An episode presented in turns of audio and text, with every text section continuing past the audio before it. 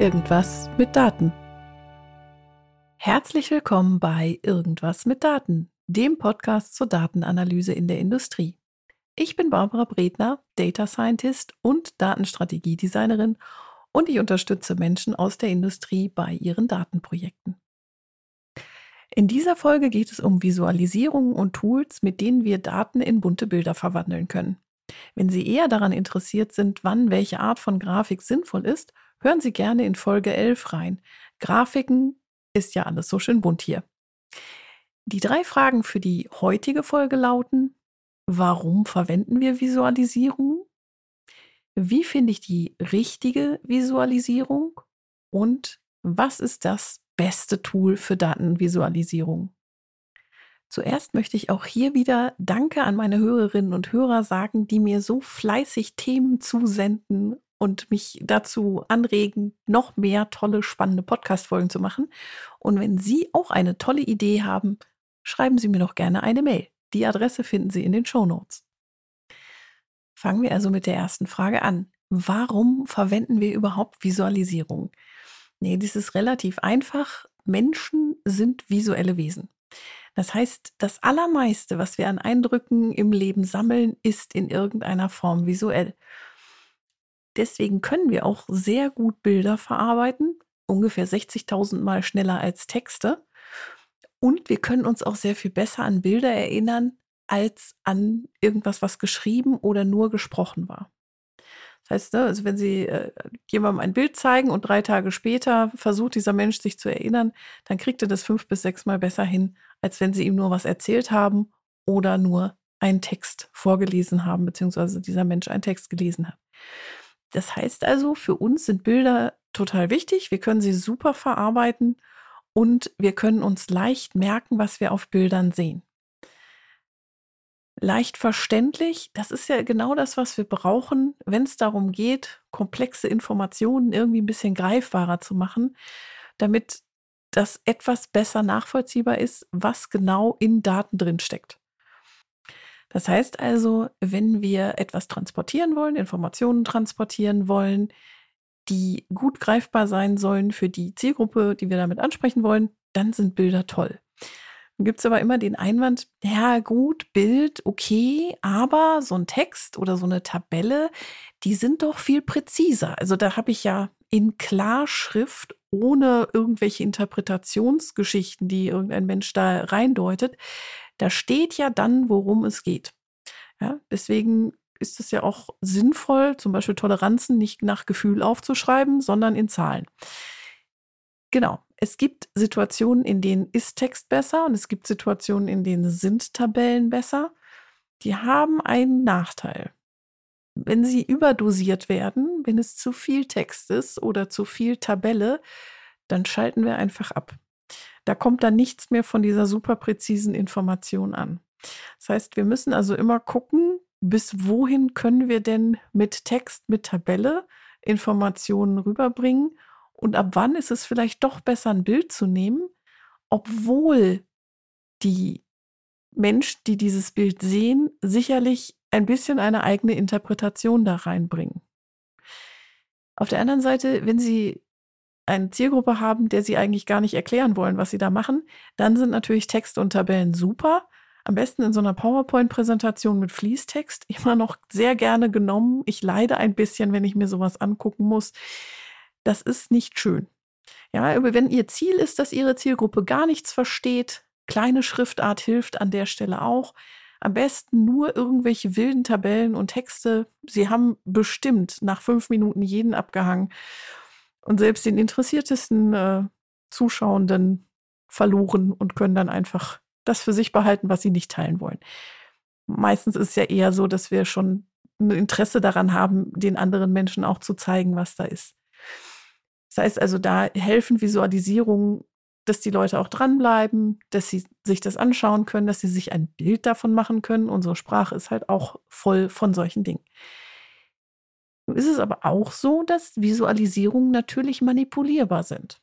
Ja, wir alle kennen vermutlich diese Grafiken, die sich doch sehr stark ändern, wenn man zum Beispiel die äh, Achsenskalierung verändert Oder wenn man Grafiktypen nimmt, die einfach schlecht sind, wie zum Beispiel Tortendiagramme, die funktionieren in den aller, allerwenigsten Fällen irgendwie sinnvoll. Meistens verzerren sie mehr, als dass sie irgendwas veranschaulichen. Ja, ich weiß, die sind total beliebt und ganz viele Leute denken, Tortendiagramme sind das Beste von der Welt. Nein. Und damit sie nicht immer nur mich hören und sagen, naja, das, die hat das gesagt, aber ob das so ist, weiß ich ja auch nicht. Ähm, ich zitiere mal, Tortendiagramme sind einer der schlechtesten Wege, Daten zu visualisieren. Den Link dazu mit der Erklärung, warum Tortendiagramme einfach Informationen eher verschleiern, als dass man sie dann hinterher wirklich gut verstehen kann, packe ich Ihnen in die Show Notes, ist von den Internethalunken und ich mag das, vielleicht haben Sie es schon gemerkt, sowieso immer gerne, wenn Menschen griffige Wörter finden. Ähm, ja, die Internethalunken essen Donuts und Muffins und Nussecken. Auch das macht sie sehr sympathisch. In diesem Beispiel mit den Tortendiagrammen. Schauen Sie einfach mal rein.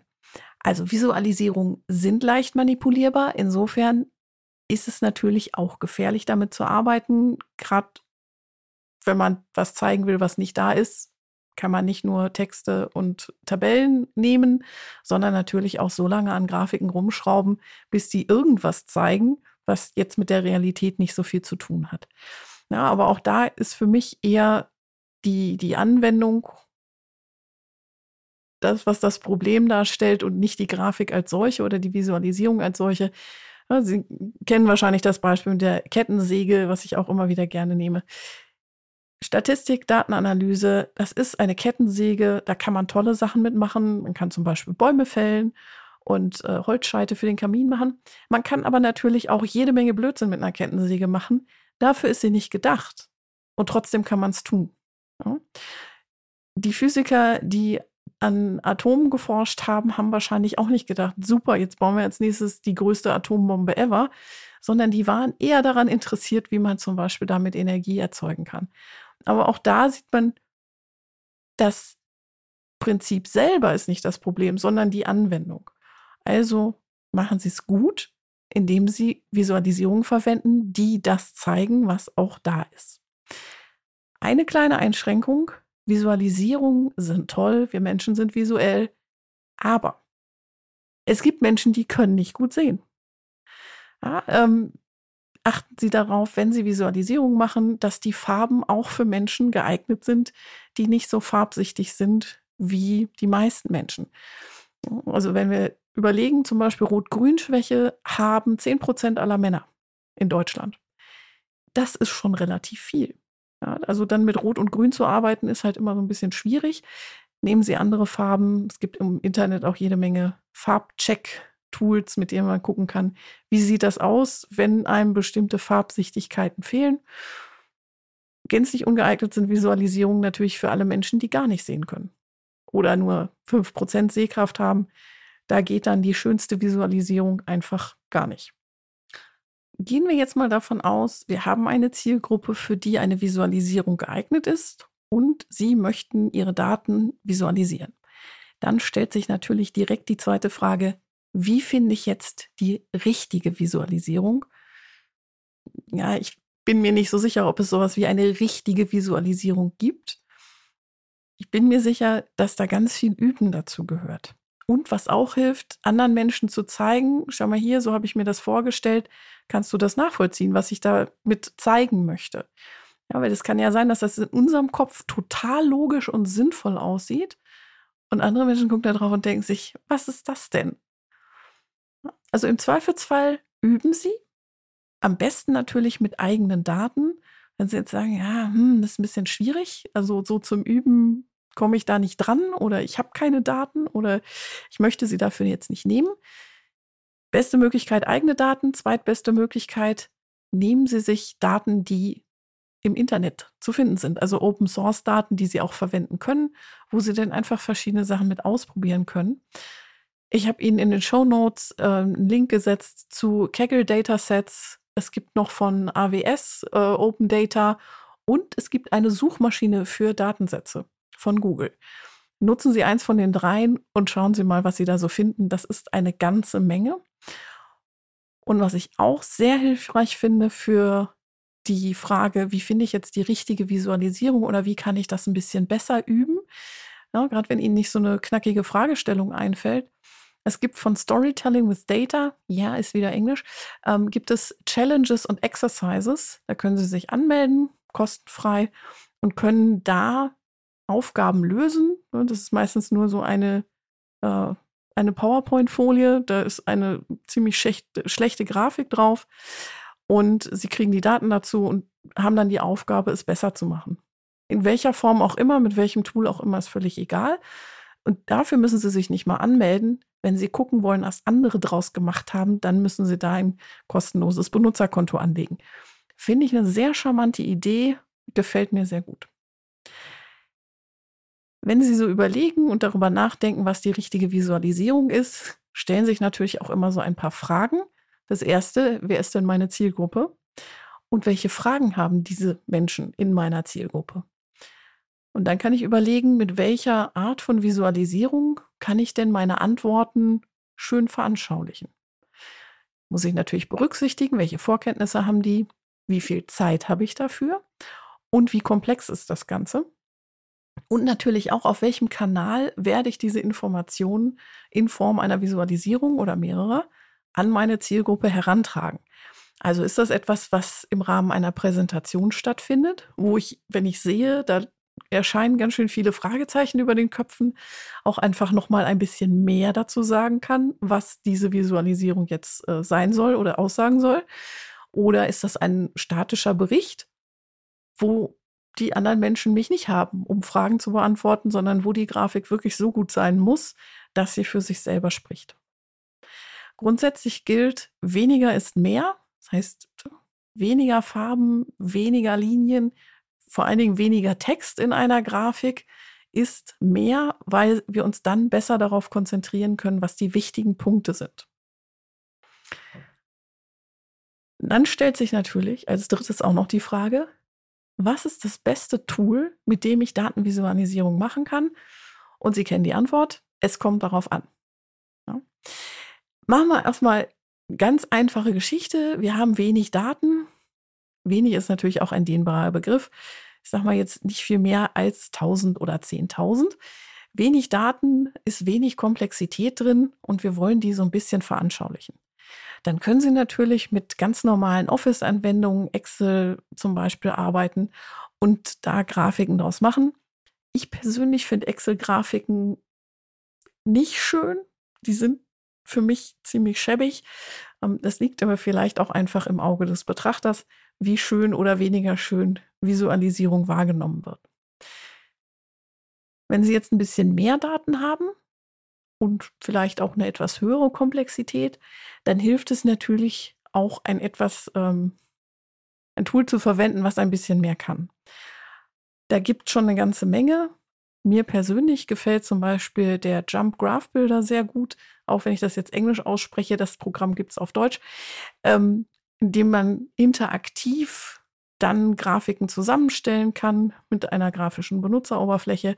Finde ich gerade für Visualisierungen schön, dass man nicht immer den Code neu abschicken muss und dann erst warten muss, bis sich die Grafik aufbaut, sondern das Ganze eben sehr dynamisch machen kann und gucken kann, na, ist es jetzt besser, es so rum zu machen oder wenn ich es andersrum mache.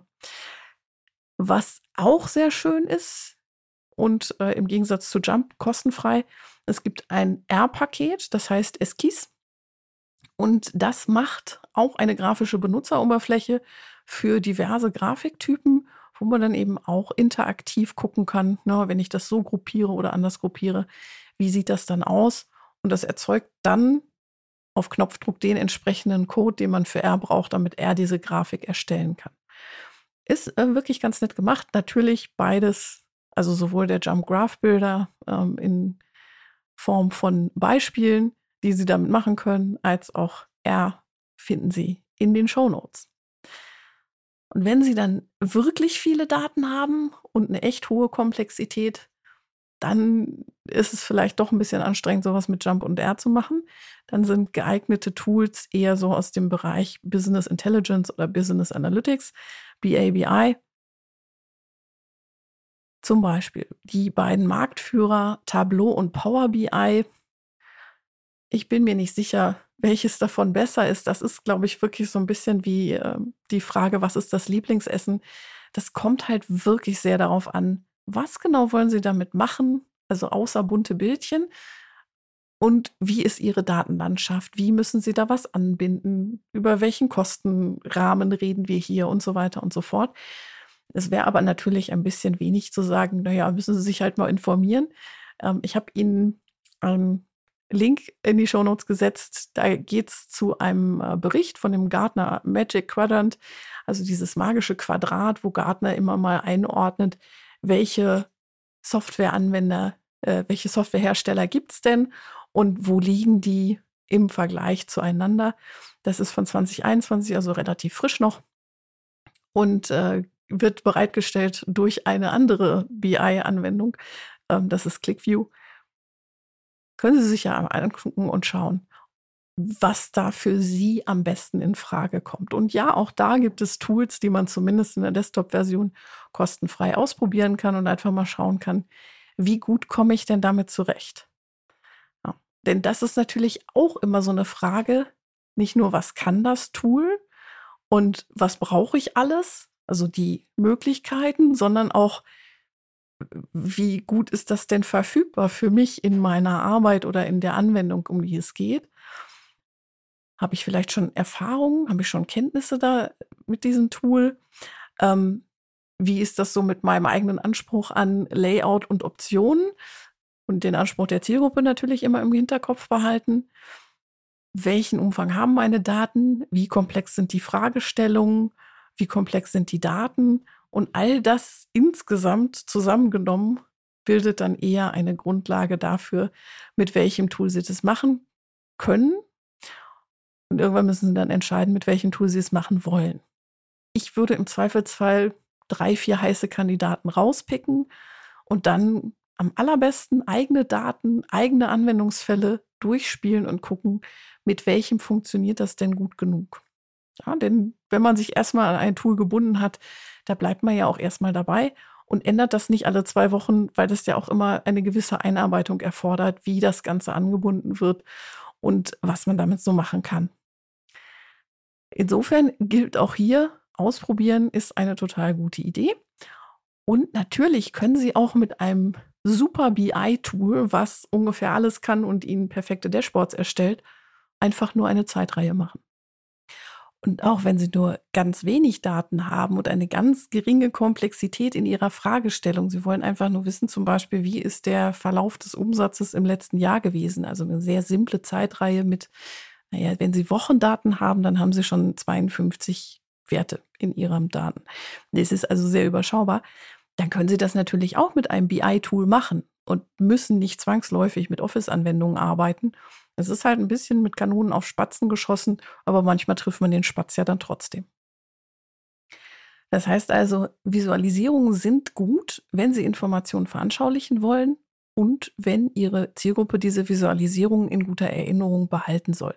Denken Sie ein bisschen daran, ne, mit äh, Grafiken lügen geht relativ zügig. Bleiben Sie einfach bei der Wahrheit und zeigen Sie das in Ihren Visualisierungen. Welche Art der Visualisierung für Ihre Zielgruppe am besten passt, hängt natürlich von Ihrer Zielgruppe ab. Insofern gibt es da keine allgemeinen Kriterien. Und es hängt auch davon ab, auf welchem Weg Sie die Informationen zu Ihrer Zielgruppe bringen. Es ist immer so, dass weniger mehr ist bei Grafiken. Einfache Grafiken sind ansprechender als ein buntes Liniengewirr. Und es gilt auch nicht, je mehr Farbe, desto besser. Weniger ist mehr. Das beste Tool für Sie und Ihre Visualisierung finden Sie, wenn Sie einfach verschiedene Tools ausprobieren. Für Ihre Daten, für Ihre Fragestellung. Denn auch hier gilt, es kommt darauf an und es gibt kein bestes Visualisierungstool. In der nächsten Folge geht es um die Unterschiede und Gemeinsamkeiten von der Varianzanalyse, also der ANOVA, und der Regression. Und den Modellen, die da vielleicht noch mit zu tun haben. Ich freue mich, wenn Sie dann wieder dabei sind. Und wenn Sie Unterstützung bei Ihren Datenanalyseprojekten brauchen, melden Sie sich gerne. Bis dahin wünsche ich Ihnen viel Erfolg und Spaß mit der Datenanalyse und denken Sie immer daran, es kommt darauf an. Ihre Barbara Bredner.